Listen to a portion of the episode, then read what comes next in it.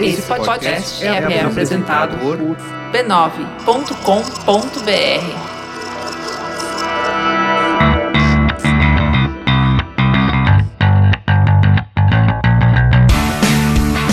Olá, eu sou Alexandre Maron. Eu sou a Leila Germano. E esse é o Zing, um programa com conversas profundas sobre assuntos aparentemente banais. Estamos de volta, Leila. Voltamos finalmente após um ano de hiato. Isso aí, hiato. Nossa, coisa bonita.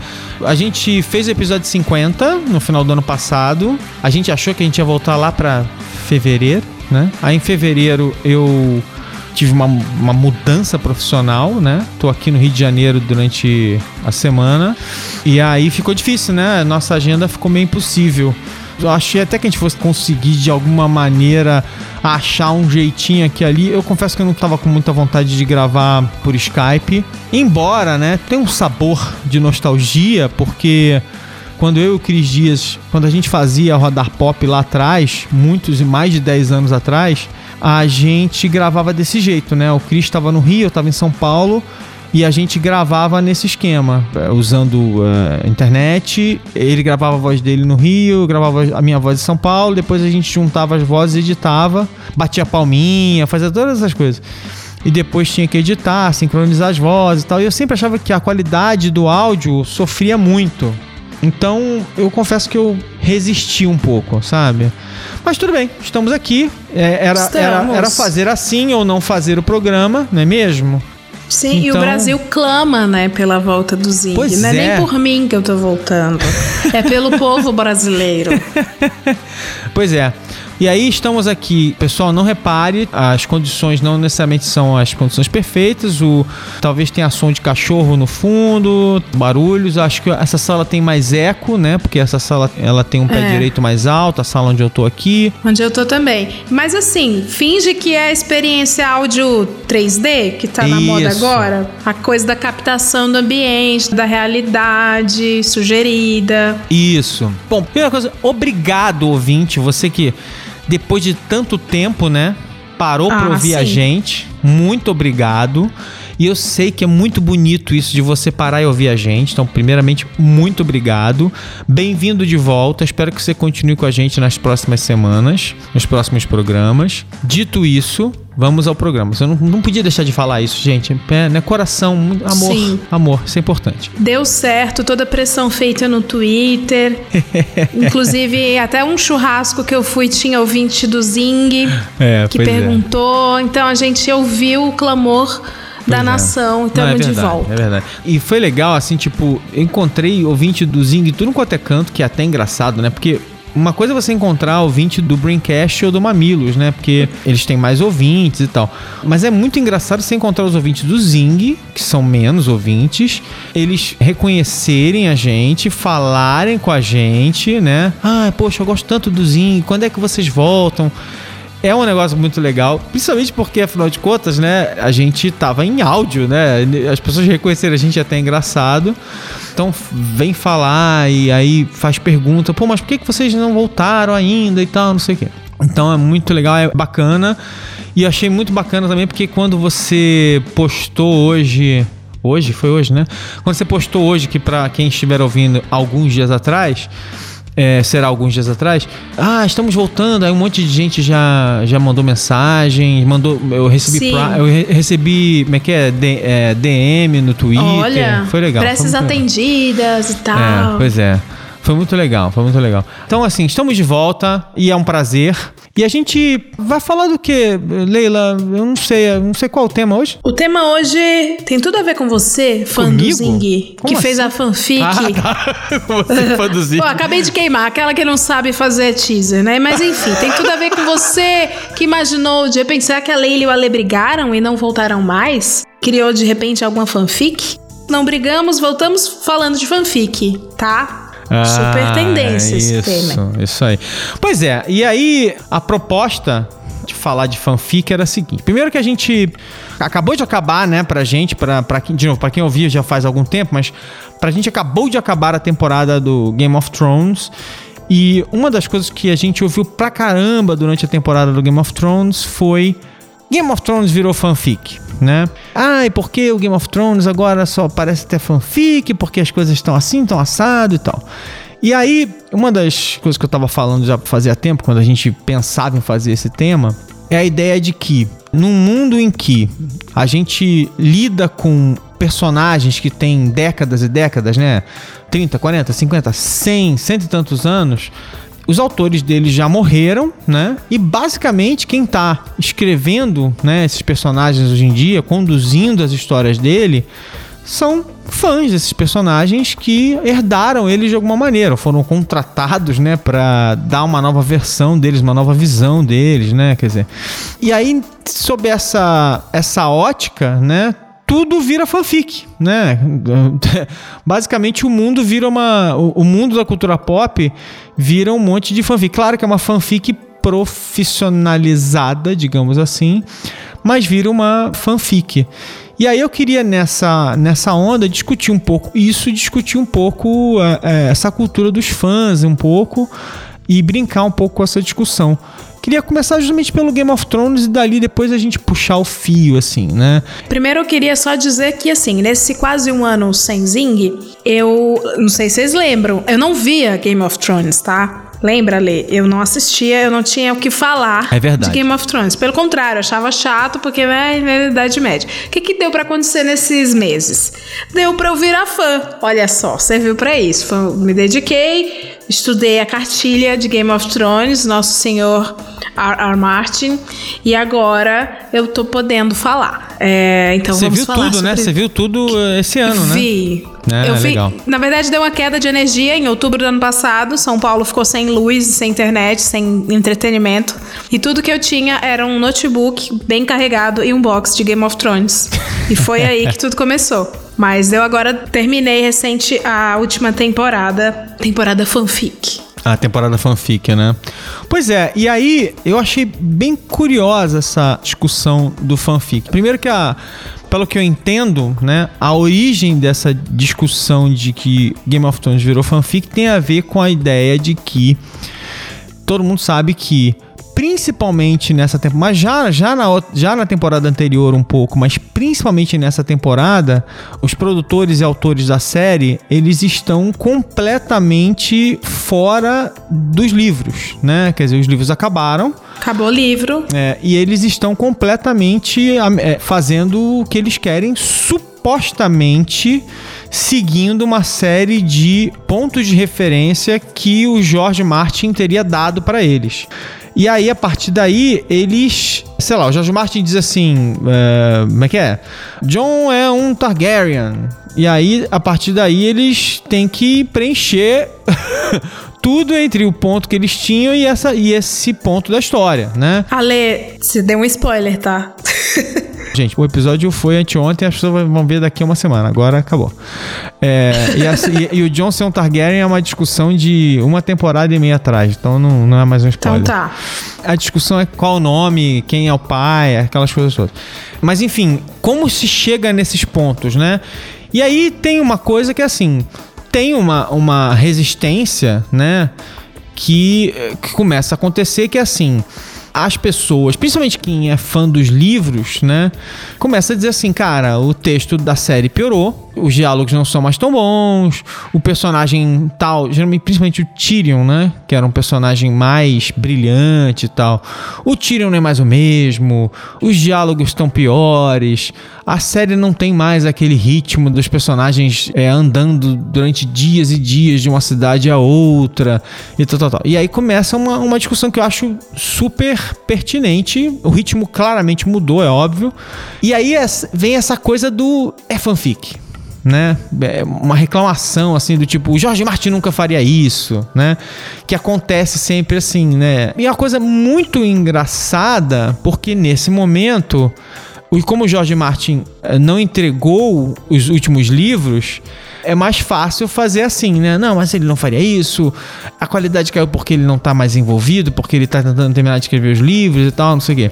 Mas a gente tem outros casos em que, por exemplo, o cara que criou a série foi lá fazer a continuação, teve controle absoluto da continuação e a resposta dos fãs também foi terrível. é uma série chamada Guerra nas Estrelas, Star Wars. Quando o George Lucas, anos depois, resolveu fazer a primeira trilogia, né? Porque a, a trilogia original supostamente era. É, supostamente não, era a trilogia intermediária, né? Era, era os episódios 4, 5 e 6. Aí o Jorge Lucas falou assim: vou fazer agora o episódio 1, 2 e 3 e vou contar a história que aconteceu antes. E a reação dos fãs a esses episódios 1, 2 e 3 foi péssima. Tipo assim, odiaram os filmes em geral, gostaram de uma coisa ou outra e tal. Então, nem o cara que escreveu a história, é o dono da bola, consegue ser o dono da história mais. Os fãs não, não aceitam mais o criador controlar a criação. Olha que louco isso. Sim, vira, vira um controle de qualidade dos fãs. Por isso que eu não sei se eu acho. Porque as pessoas ultimamente têm usado fanfic meio que pejorativamente, né? Uhum. Como algo ruim. Eu discordo.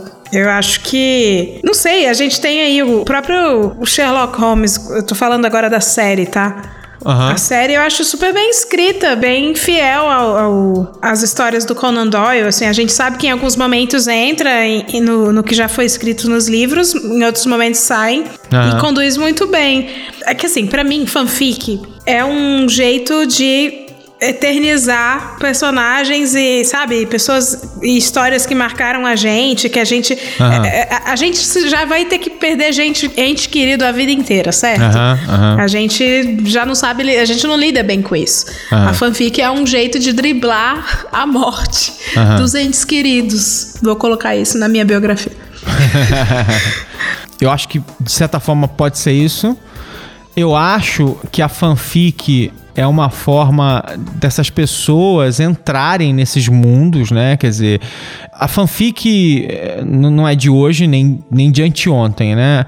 Os, os grandes fanfiqueiros, eh, os grandes fanfiqueiros mesmo, os grandes fanfiqueiros são os fãs de Star Trek. Né? Certamente existiu antes alguma coisa do tipo, mas o, Star Trek foi a, a Jornada das Estrelas, né? A série dos anos 60, criada pelo Gene Roddenberry, com Capitão Kirk, Spock, McCoy e companhia, tal, tal, tal. Essa série foi a série que estabeleceu o fandom, né? Quer dizer, a ideia dos uhum. fãs, criou as convenções. Ali foram, foram esses fãs que, apaixonados, criaram as convenções. Foram esses fãs que não deixaram a série morrer, que acabaram criando uma paixão tão grande que acabaram depois fazendo a série voltar no cinema vários anos depois, né? Uma década e tanto depois. A série ainda teve vários filmes. Aí a série voltou na televisão, ainda sob o controle do Gene Roddenberry até ele morrer e tal e depois gerou outras séries, várias séries, e agora está voltando mais uma série agora que está sendo super esperada e tal. Então, tipo, Star Trek é a mitologia que quase que estabeleceu as regras do fandom, da, da, dos fãs, estabeleceu as regras da fanfic, né?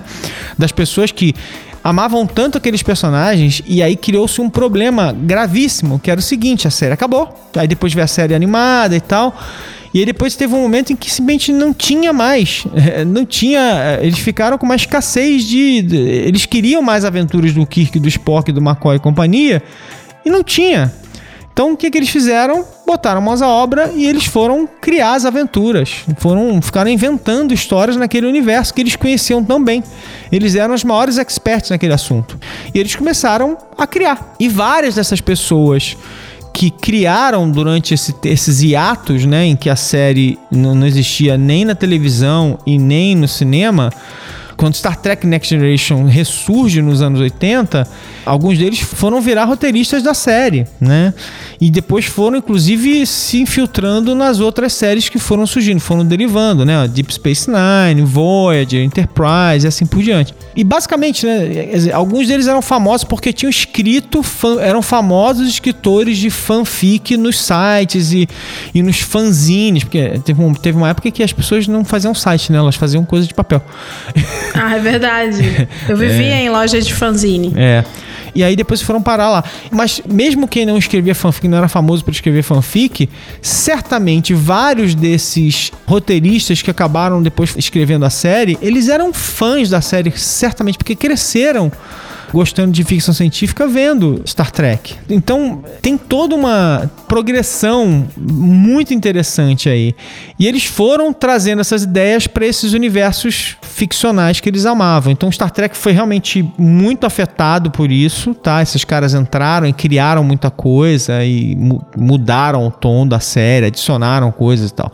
Um dos caras que, por exemplo, escreveu episódios de Star Trek, o Ronald D. Moore, Hoje em dia ele escreve uma série chamada Outlander, que também é outra série que o nego tá apaixonado e tal, não sei Sim. Você gosta de Outlander? Tá na minha lista, mas eu tô sendo muito bombardeada por fãs, novos fãs. Pois é, eu tenho muito próximo de mim, uma pessoa muito próxima de mim que eu amo muito, adora Outlander, né? Então, é, o, o, Ronald Moore, depois de fazer Star Trek, fazer uma série de coisas legais, ele pegou e o que, que ele foi fazer? Ele pegou Galáctica, uma série super kit dos anos. final dos anos 70 e início dos anos 80. Uma série bem bizarrinha e tal. E ele repensou ela pro século 21, pros anos Bush, pros anos pós 11 de setembro e tal e fez uma série marcante pra caramba, cheia de paranoia, cheia de terrorismo, cheia de discussões super sérias daquele momento, muita discussão religiosa e tal, não sei o quê. É um fã que foi repensar a série e criou uma série muito mais é, até cultuada de certa forma do que a série original. É, então é muito complexa essa discussão de como os fãs lidam com isso e, e o que os fãs são capazes de fazer com uma obra desse tipo quando você dá o poder para eles. Tem uma série que é Supernatural, por exemplo, que a galera assiste, acho que passa na Warner aqui no Brasil, né? Agora como é que a galera é fogo, né? Supernatural é uma série que é o seguinte, né? São dois irmãos que são caçadores de monstros sobrenaturais. A mãe deles morreu vários anos atrás na mão de um demônio, blá blá blá. blá. O pai deles virou um caçador de demônios e aí o irmão mais novo escapou desse negócio todo, foi estudar, casou, não sei o quê.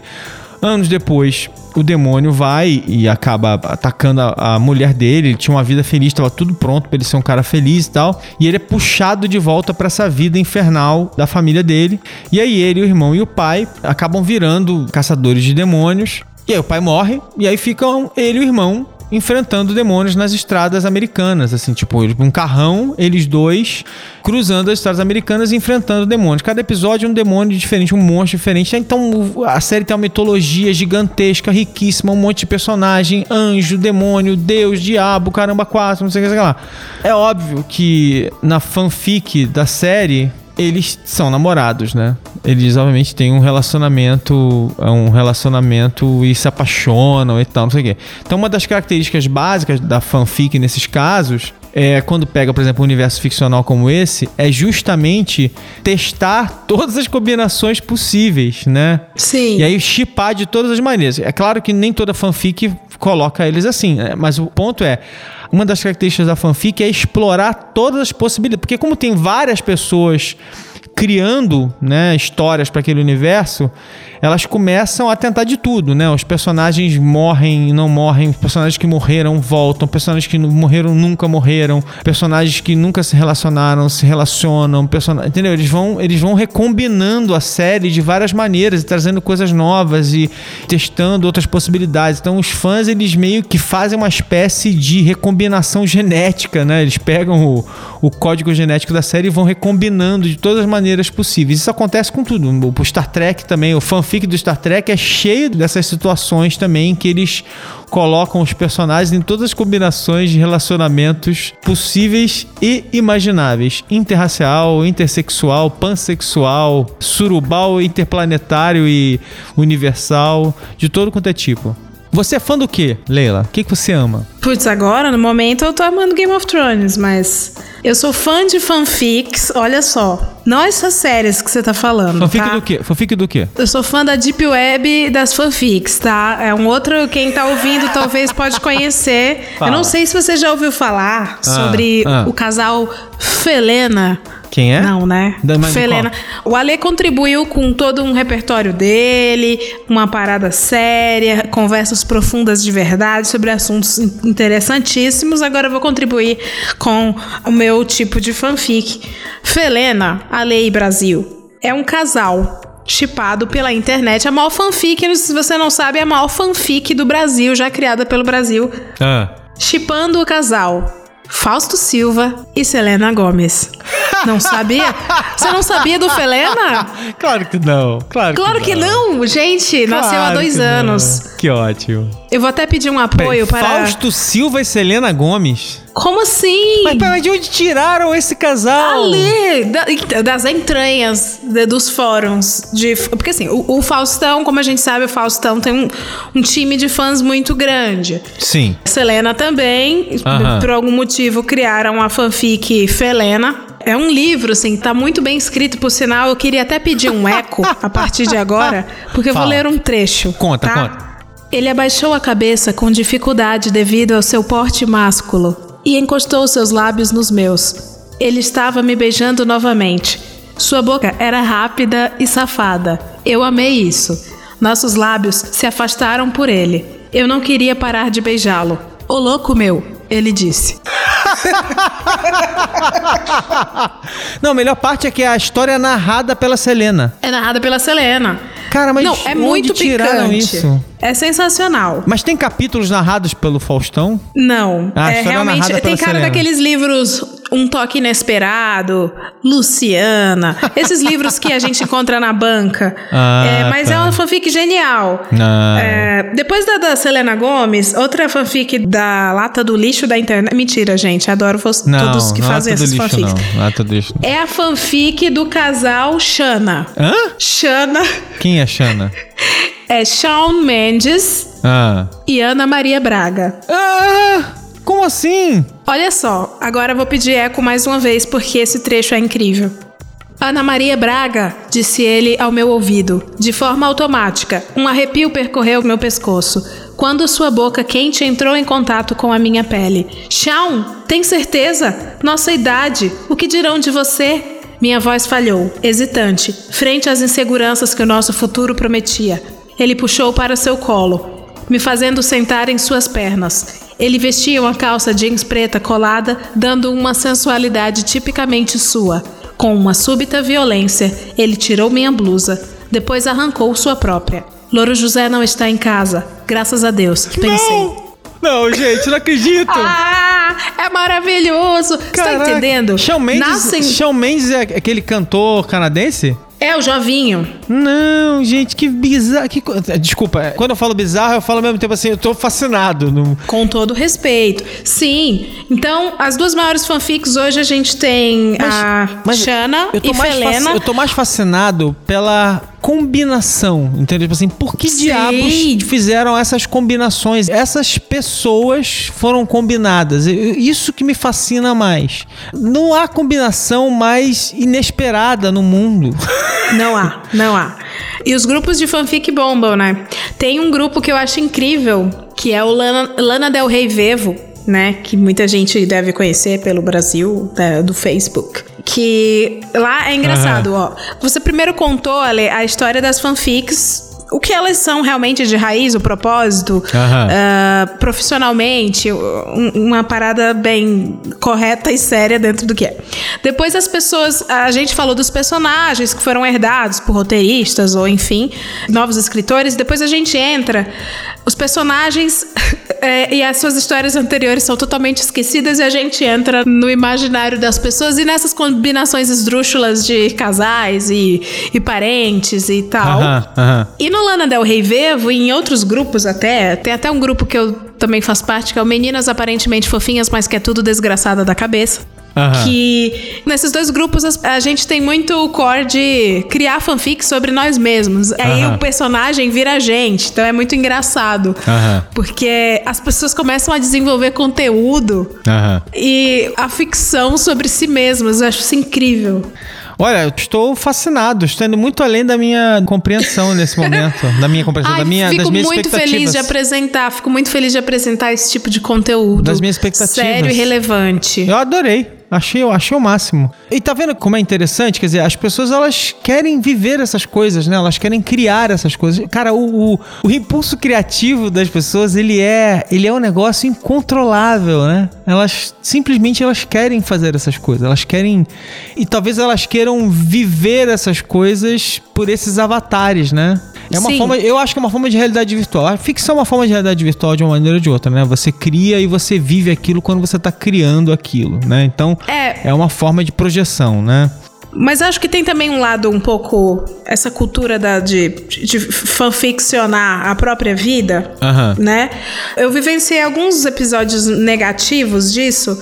O primeiro foi o dia que eu contei num grupo, num desses dois aí, eu contei sobre uma experiência que eu tive num táxi. Eu não sei se você sabe da história, mas eu entrei num táxi, o taxista falou assim: Oi, você vai pra rua tal? Aí eu, oi? Sim. Aí ele, casa tal, número tal, portão tal? Aí eu, meu Deus, sim. Aí ele, já te levei lá. Aí eu, ok. Seguimos o caminho. No caminho, ele desacelera o carro, ele vai parando o carro num ah, posto ah, de gasolina não, escuro. Não. Que, que, que é? Não, Sim. Não, não, tô, ficando, tô ficando tenso. Ah, vai. Sim, não ele vai parando, desacelerando o carro. Eu fiquei já preocupadíssima. Tinha uma amiga falando uma parada super séria comigo no WhatsApp. Aí ele para o carro, ele olha para mim, para trás e fala assim: Moça, eu não sei nem como eu vou lhe dizer isso. Ai, meu Deus. Aí eu falei: Ai, meu Deus. Aí ele falou: Eu vou lhe devolver depois. Hã? Aí, Ale, eu fiquei toda Nossa. tremenda. Não, você ficou. Não, você, deve ter ficado em pânico. O quê? a pressão caiu, subiu, sei lá o que aconteceu, me tremi toda. Eu tava com a minha mochila de carrinho, eu tava já segurando o trinco, o carro meio que em movimento, eu já planejando abrir a porta, me jogar. Mas ele e pediu aí, dinheiro desesperada, emprestado. Mas ele pediu dinheiro emprestado, fala a verdade. Acabou de acabar a experiência com spoiler, Ai, mas desculpa, era isso. Mas não, mas eu não, só mas... imaginei, eu só imaginei. Mas era isso mesmo. Ele falou assim: eu vou lhe devolver depois. Aí deu tempo de eu morrer, voltar. Aí ele falou assim: são dois reais só pra inteirar o pedágio. Ai, meu Deus. Aí eu, pelo amor de Deus, meus, nunca mais faça isso tal. Daí voltei pra casa. Primeira coisa que eu fiz foi o quê? jantar? Não, eu abri o grupo e contei essa história. Uhum. E as pessoas estavam me criticando uhum. porque elas achavam que era uma fanfic Jura? pra brincar com a situação de sequestro. Não brinca. Que é, então as pessoas. A fanfic sobre a própria história tá meio que assumindo um posto de mentira, né? Mentiras, é, mentiras. Eu acho, eu, eu acho, que, assim, historicamente as pessoas sempre mentiram sobre a vida delas também, né? Elas, elas fazem fanfic sem contar que é fanfic, sim, né? Sim, é que uma coisa é, você tempo. fazer assim, vou contar uma fanfic e é contar uma história sobre você, que é uma coisa interessante, né? Mas elas já faziam isso sem contar que era fanfic. Né? Elas faziam uma fanfic. Sim. Não, porque aí eu pesquei, eu um peixe incrível, não sei o que lá. Elas faziam a fanfic dela, só que elas simplesmente não contavam que era fanfic. É e verdade, não tinha nome, é igual spoiler. É. não tinha nome. Tinha um outro nome, né? Elas, as pessoas contarem histórias inventadas e tal, né? Fanfic, é, porque, é porque o nome não é fanfic, porque, não, enfim, não era, não, era, não era exatamente isso. A gente também tá, tá trocando é. a terminologia. Teve também o cara vestido de Homem-Aranha que tava precisando de ajuda, e aí a gente, uns amigos se mobilizaram e levaram essa história pra internet. Era um cara que queria um emprego, ajuda. E aí as pessoas começaram a entrar em box dos meus amigos e perguntar se era fanfic para poder ajudar, porque se não for fanfic eu não ajudo. Então, toda a narrativa agora tá sendo posta uhum, em questão uhum. se é fanfic, se não é. Mas fantasiar sobre a vida dos outros muitas vezes não vira uma espécie de fanfic? Por quando você começa a assumir e inventar histórias sobre a vida dos outros? Sim. Né? Quando você começa a inventar e contar e, e olhar e especular né, uma espécie de fanfic também, a gente não faz isso de uma maneira dita. Aí sim, é quase uma fanfic, porque você fica vendo a vida dos outros e aí começa a falar assim. E eu acho que aí começa a contar uma história e você começa a inventar a vida da pessoa sem que você saiba realmente o que aconteceu. E você começa a especular, inventar e. Enfim, a gente faz isso na vida privada e, e enfim, acho que é um, é um impulso humano tão básico, tão natural que.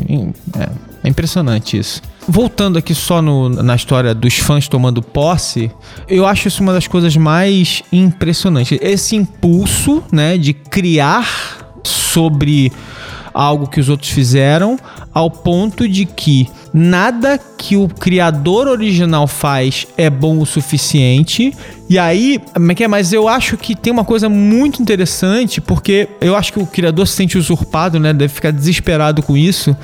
Mas num mundo em que, inclusive, você, você é remunerado por isso, né? Quer dizer, você começa a fazer uma troca de dinheiro por essa criação e tal, e você cria uma relação longa de anos e anos com as pessoas a partir daí é muito maluco, né? Porque de certa forma você realmente cria um vínculo com essas pessoas e elas se sentem violadas, né? Não, Quando decepciona. Donas, sentem donas da, da, daquele negócio, né? Então é, é muito interessante e isso acontece com esses personagens o tempo todo, né? Os personagens da Marvel, da DC, o Super-Homem, o Homem-Aranha, o Batman e agora os personagens do Game of Thrones e tal.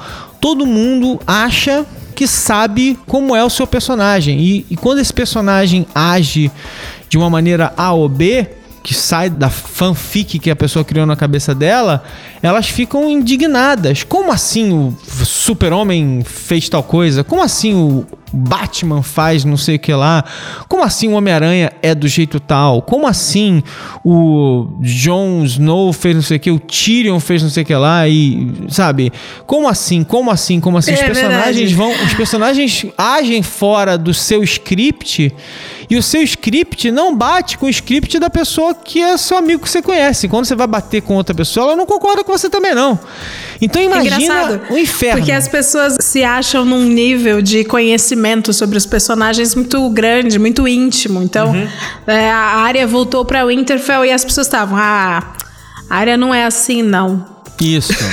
é, isso. Um, é, é um, um, ente muito próximo, né? Isso, a área não é assim, ah, o Tyrion não ah, ele, ele não estaria com ciúme. Ele não gostei, tá meio obscuro ele demais. Isso. Tipo, as pessoas simplesmente tomaram posse desses personagens. E aí, assim, se você achar que não, mas eu acho que sim, eu acho que ele poderia fazer sim. Não, que absurdo. Ou então, só, entendeu? As, as discussões são, ficam, vão ficando completamente bizarras, assim, tipo, o super-homem, o novo super-homem, né? O, o Man of Steel do Zack Snyder, ele faz uma coisa que era uma, uma quebra do personagem, tá? No final do filme, ele mata o vilão da história. Isso já tinha acontecido uma vez na história em quadrinhos, não da maneira como ele faz no filme, que ele faz de uma maneira muito mais grosseira, né? A maneira como a, história, a história em quadrinho foi feita é, é bem diferente, mas no filme ele mata o personagem, o personagem do, do Super-Homem é, é, bem, é bem diferente. Os personagens, os personagens do Zack Snyder agem de uma maneira diferente grande parte dos fãs ficou profundamente irritado com isso e não consegue reconhecer esse super-homem. Eu sou um deles, talvez com um pouquinho mais de. Um pouquinho mais de, ah, deixa pra lá e não. Vou esperar o próximo super-homem. É assim mesmo. Cada geração tem o seu super-homem e beleza. Mas as pessoas sentem isso, né? Esse não é o meu Batman, esse não é o meu Homem-Aranha. Aconteceu isso agora. O Homem-Aranha, de novo, né? Sim. né? Foi rebutado outra vez. Teve gente que amou e teve gente que falou assim: esse não é o meu Homem-Aranha. E assim vai. A cada nova reinterpretação que um novo diretor e um novo roteirista, que são fãs e estão dando sua, seu ponto de vista, fazem. E aí, de novo, a gente cai no super, no maior de todos os super fãs, de certa forma, né? Que é o J.J. Abrams, que tocou duas das maiores séries com legiões de fãs que existem, que é Star Trek e Star Wars. Então o J.J. Abrams um dia foi lá e refez Star Trek, né? E aí também tem gente que ama e gente que odeia ele por isso, porque ele mexeu na, na, Ele fez uma história de viagem no tempo e aí alterou a, a, linha do tempo do Star Trek. Os personagens estão diferentes. Esses filmes dele, os personagens são diferentes.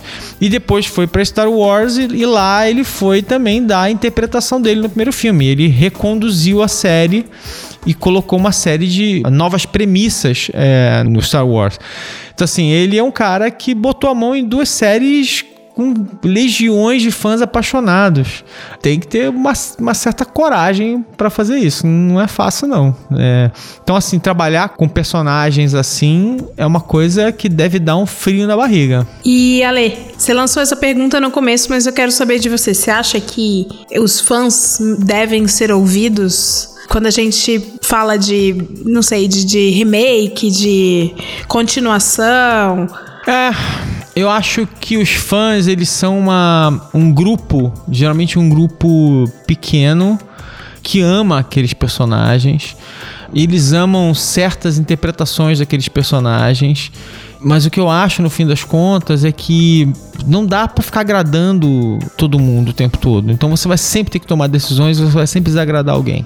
Impopulares. É, não, não, meu, ponto é o seguinte: é que a cada decisão criativa que você tomar, você vai. Se você ficar pensando nesses fãs que já existem, eles formam subgrupos. Eles, quanto mais antigo o personagem, por exemplo, o Batman e o Super-Homem, vamos pegar dois personagens com.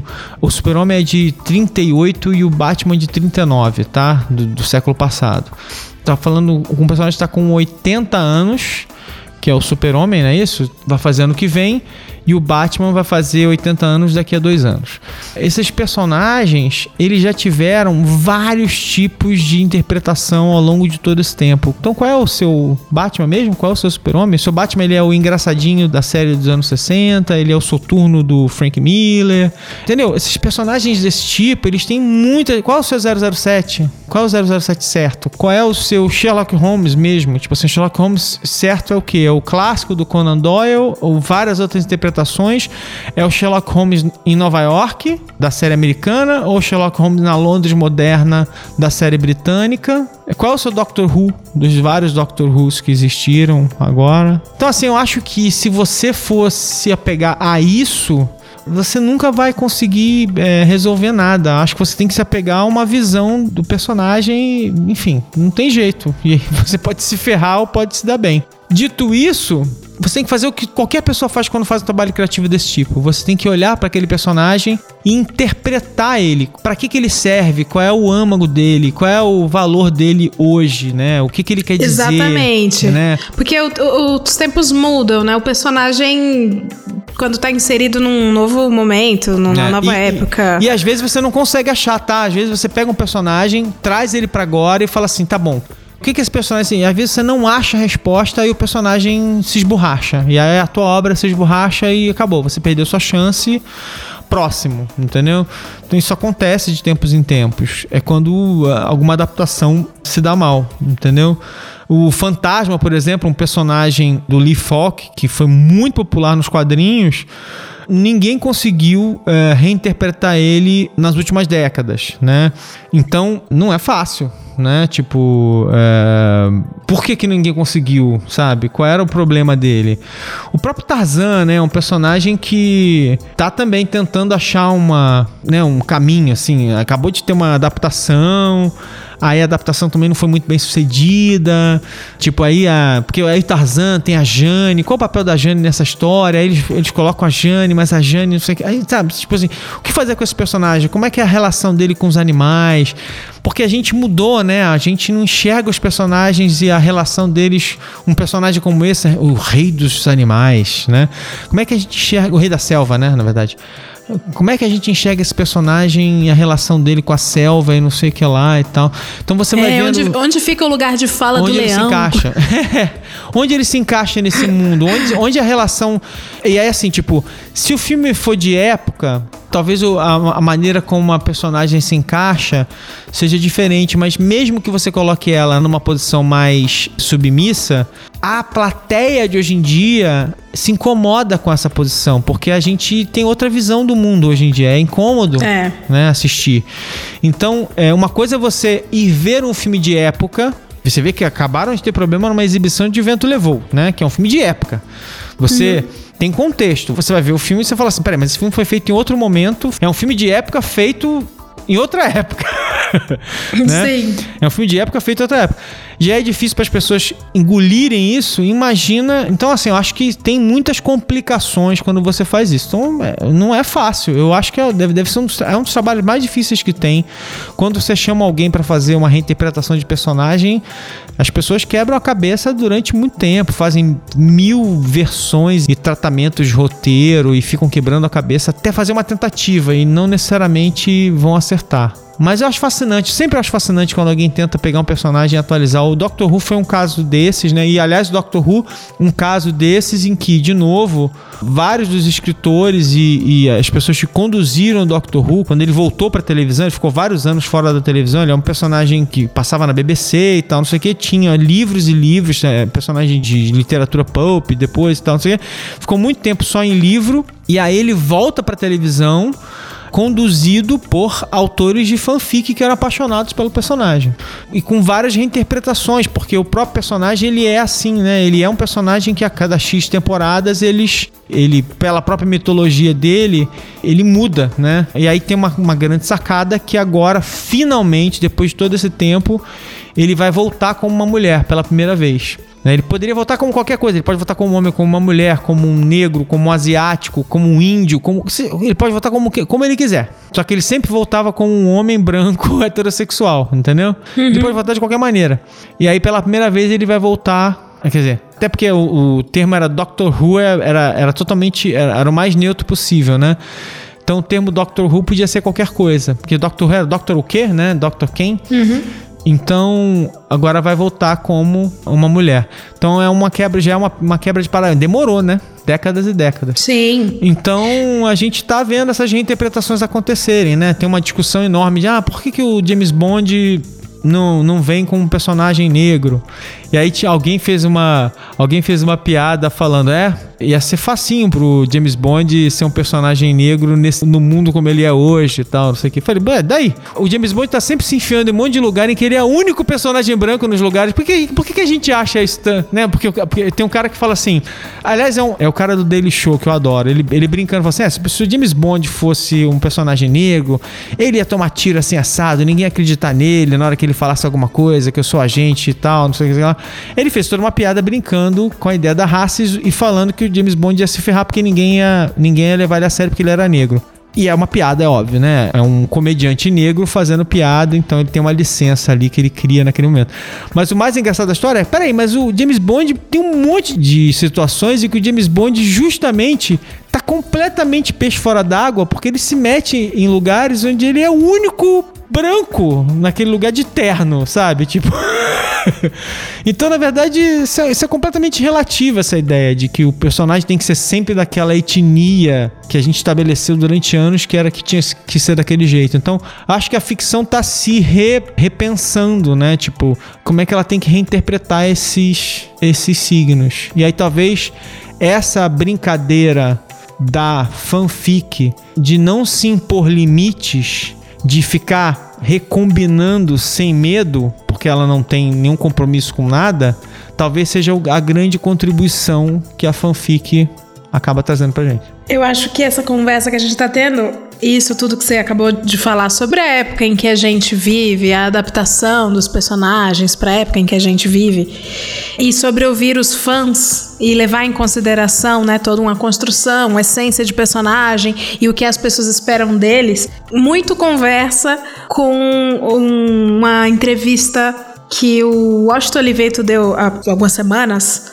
sobre o papel da propaganda, uhum. enfim, aquele ah, mulher e Porsche. Não uhum. vou comentar isso. Uhum. Que ele falou sobre o consumidor. A marca é, não tem que ouvir o consumidor, né? O consumidor tem que consumir. E é engraçado que, como uma conversa sobre fanfics esclarece bastante sobre propaganda, né? Sobre marcas, porque as marcas são personagens, né? Isso. Que as pessoas aprenderam com o tempo, à medida que elas são construídas, as pessoas vão aprendendo a, a inserir nas suas vidas e, e gostam à sua maneira e esperam coisas dessas empresas, desses, desses nomes. E quando a gente mexe numa marca, e é, eu trabalho com isso, né?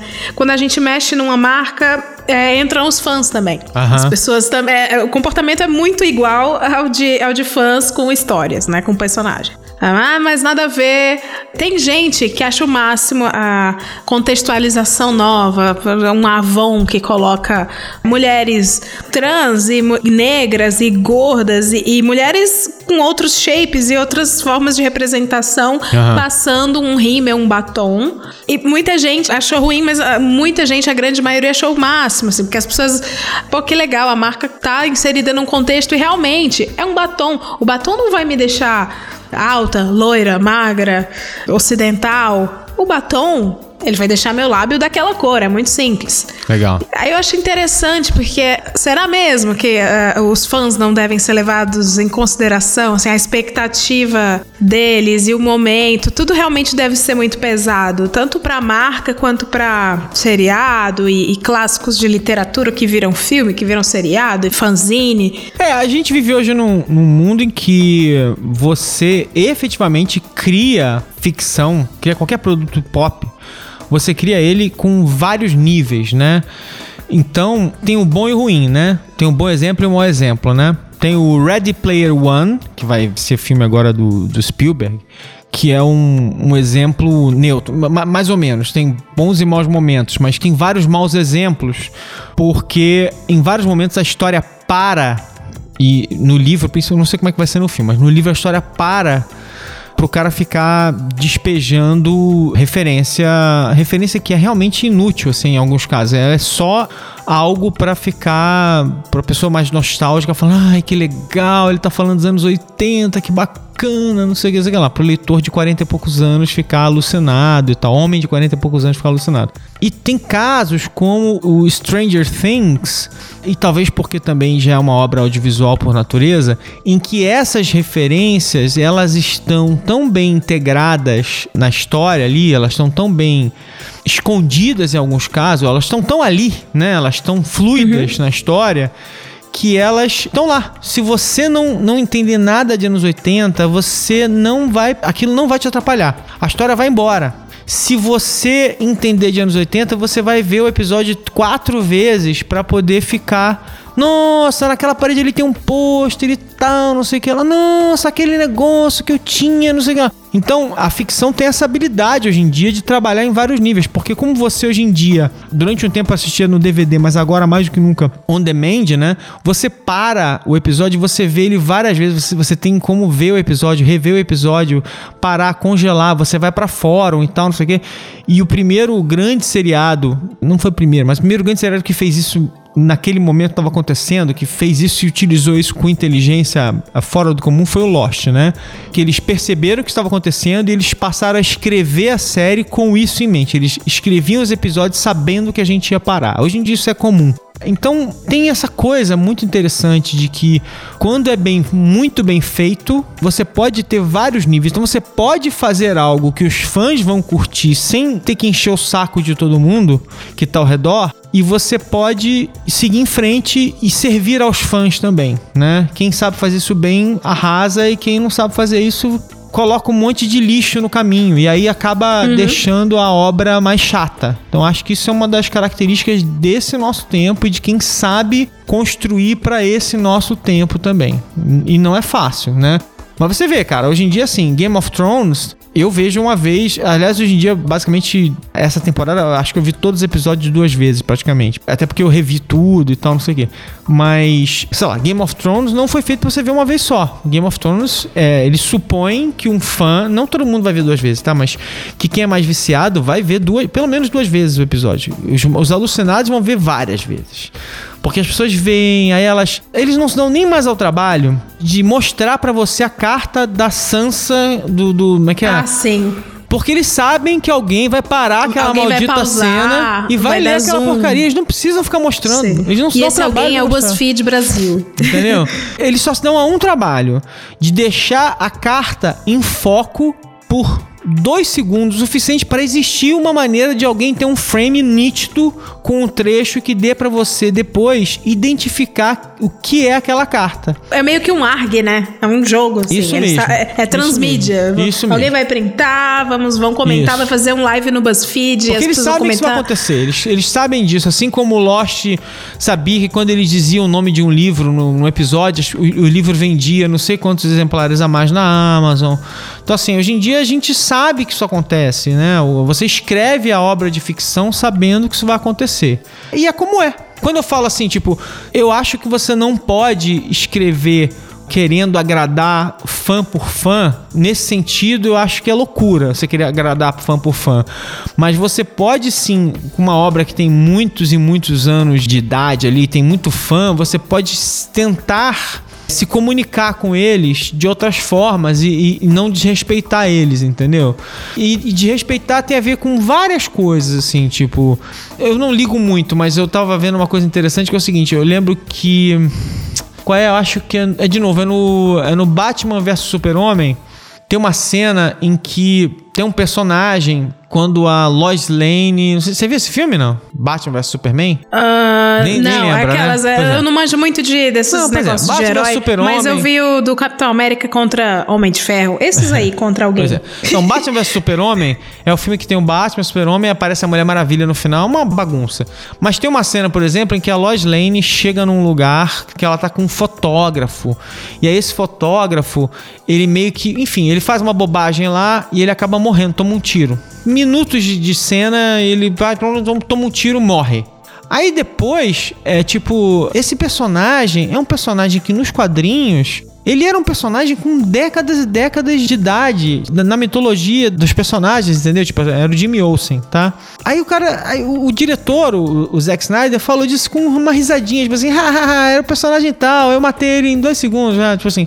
Os fãs ficaram furiosíssimos, assim, tipo, mas cara, mas qual é o seu problema? Você. Entendeu? Eles se, eles se sentiram desrespeitados, entendeu? Tipo assim, por que você matou esse personagem dessa maneira, sem nenhum. Um personagem que tem um bilhão de anos, era o, era o melhor amigo do super-homem, era não sei o que. Por que, que você matou esse personagem? Entendeu? Tipo, qual o problema? Então é muito engraçado isso, tipo, as pessoas se sentem realmente desrespeitadas, assim. Você, o que, que você tem? Se você realmente gosta desse, desses personagens, por que você tá fazendo isso? Então, você cria essa relação de antagonismo às vezes. É, tem uma perda, dor da perda de alguém que Exatamente. você convive não, eles, de alguma eles, maneira. É, eles não necessariamente estão certos em fazer isso, não. Mas eles têm, ao mesmo tempo, eles têm todo o direito de ficar incomodados e reclamar. E aí ah, o estúdio tem que decidir se aquilo é válido ou não é. A morte Enfim, do né? Sherlock Holmes, né? A morte do Sherlock Holmes. Mas quem matou ele foi o dono da bola, foi o Conan Doyle, né? Foi o Conan Doyle, mas os fãs pediram que ele não morresse. E aí... Uh -huh, uh -huh. Vem, entra o Darren Brown, mas aí é outra história. Tem que assistir. tem que assistir. Esse eu não tenho coragem de fazer spoiler. ai, ai. Enfim, acho que a gente já falou demais, hein, Leila? Falamos certamente, certamente não cobrimos muito pra tudo. Falar, né? Certamente não cobrimos tudo. Esse foi um episódio super size do Zing. A gente normalmente não gasta uma hora nos episódios, a gente gasta mais ou menos uns 40 minutos. Mas já que a gente estava muito tempo sem falar com nossos queridos ouvintes, eu acho que tudo bem hoje, né? Demorar um pouquinho mais. Sim. Né? Matar a saudade. Falar em queridos ouvintes, queria mandar um grande alô Alô, Lorena Brands. Ah, exatamente. Has Grigorovitz. que eu não, realmente Grigorovitz. Que fez o último programa com a gente, né? A gente que teve lá em fizeram, casa. É. Não, não, não, mas ele teve lá em casa. A, a, a, Lorena, a gente foi por Skype também. Eu quebrei uma. Foi a primeira vez que eu realmente fui lá e. Não, vou quebrar aqui. A Lorena abriu a porteira do Skype. É. Não, a gente tinha feito uma, um por Skype também, uma vez. Então, mas assim, eu peguei e falei, não, vou fazer isso também por Skype, porque eu, eu tinha pensado em fazer com fãs de São Paulo, mas a Lorena, como nossa queridíssima também ouvinte, a gente tinha que, né, chamar ela para fazer por Skype. A gente deu um jeito, né? É. Ó, Vitor Rodrigues, Wellington Iago Pereira e o Alisson Santana. Vitor Rodrigues e o, o Alisson, eu racho o bico de rir. Vocês são brilhantes, muito engraçados. É, tá? pois é. Né, galera? Muito obrigado, galera. Vocês são incríveis. É. Isso aí, estamos de volta. Queremos saber de vocês, do que vocês são fãs, do que vocês acham da paixão dos fãs. Queremos ver comentários dessa vez, né? Por favor, Sim. comentem.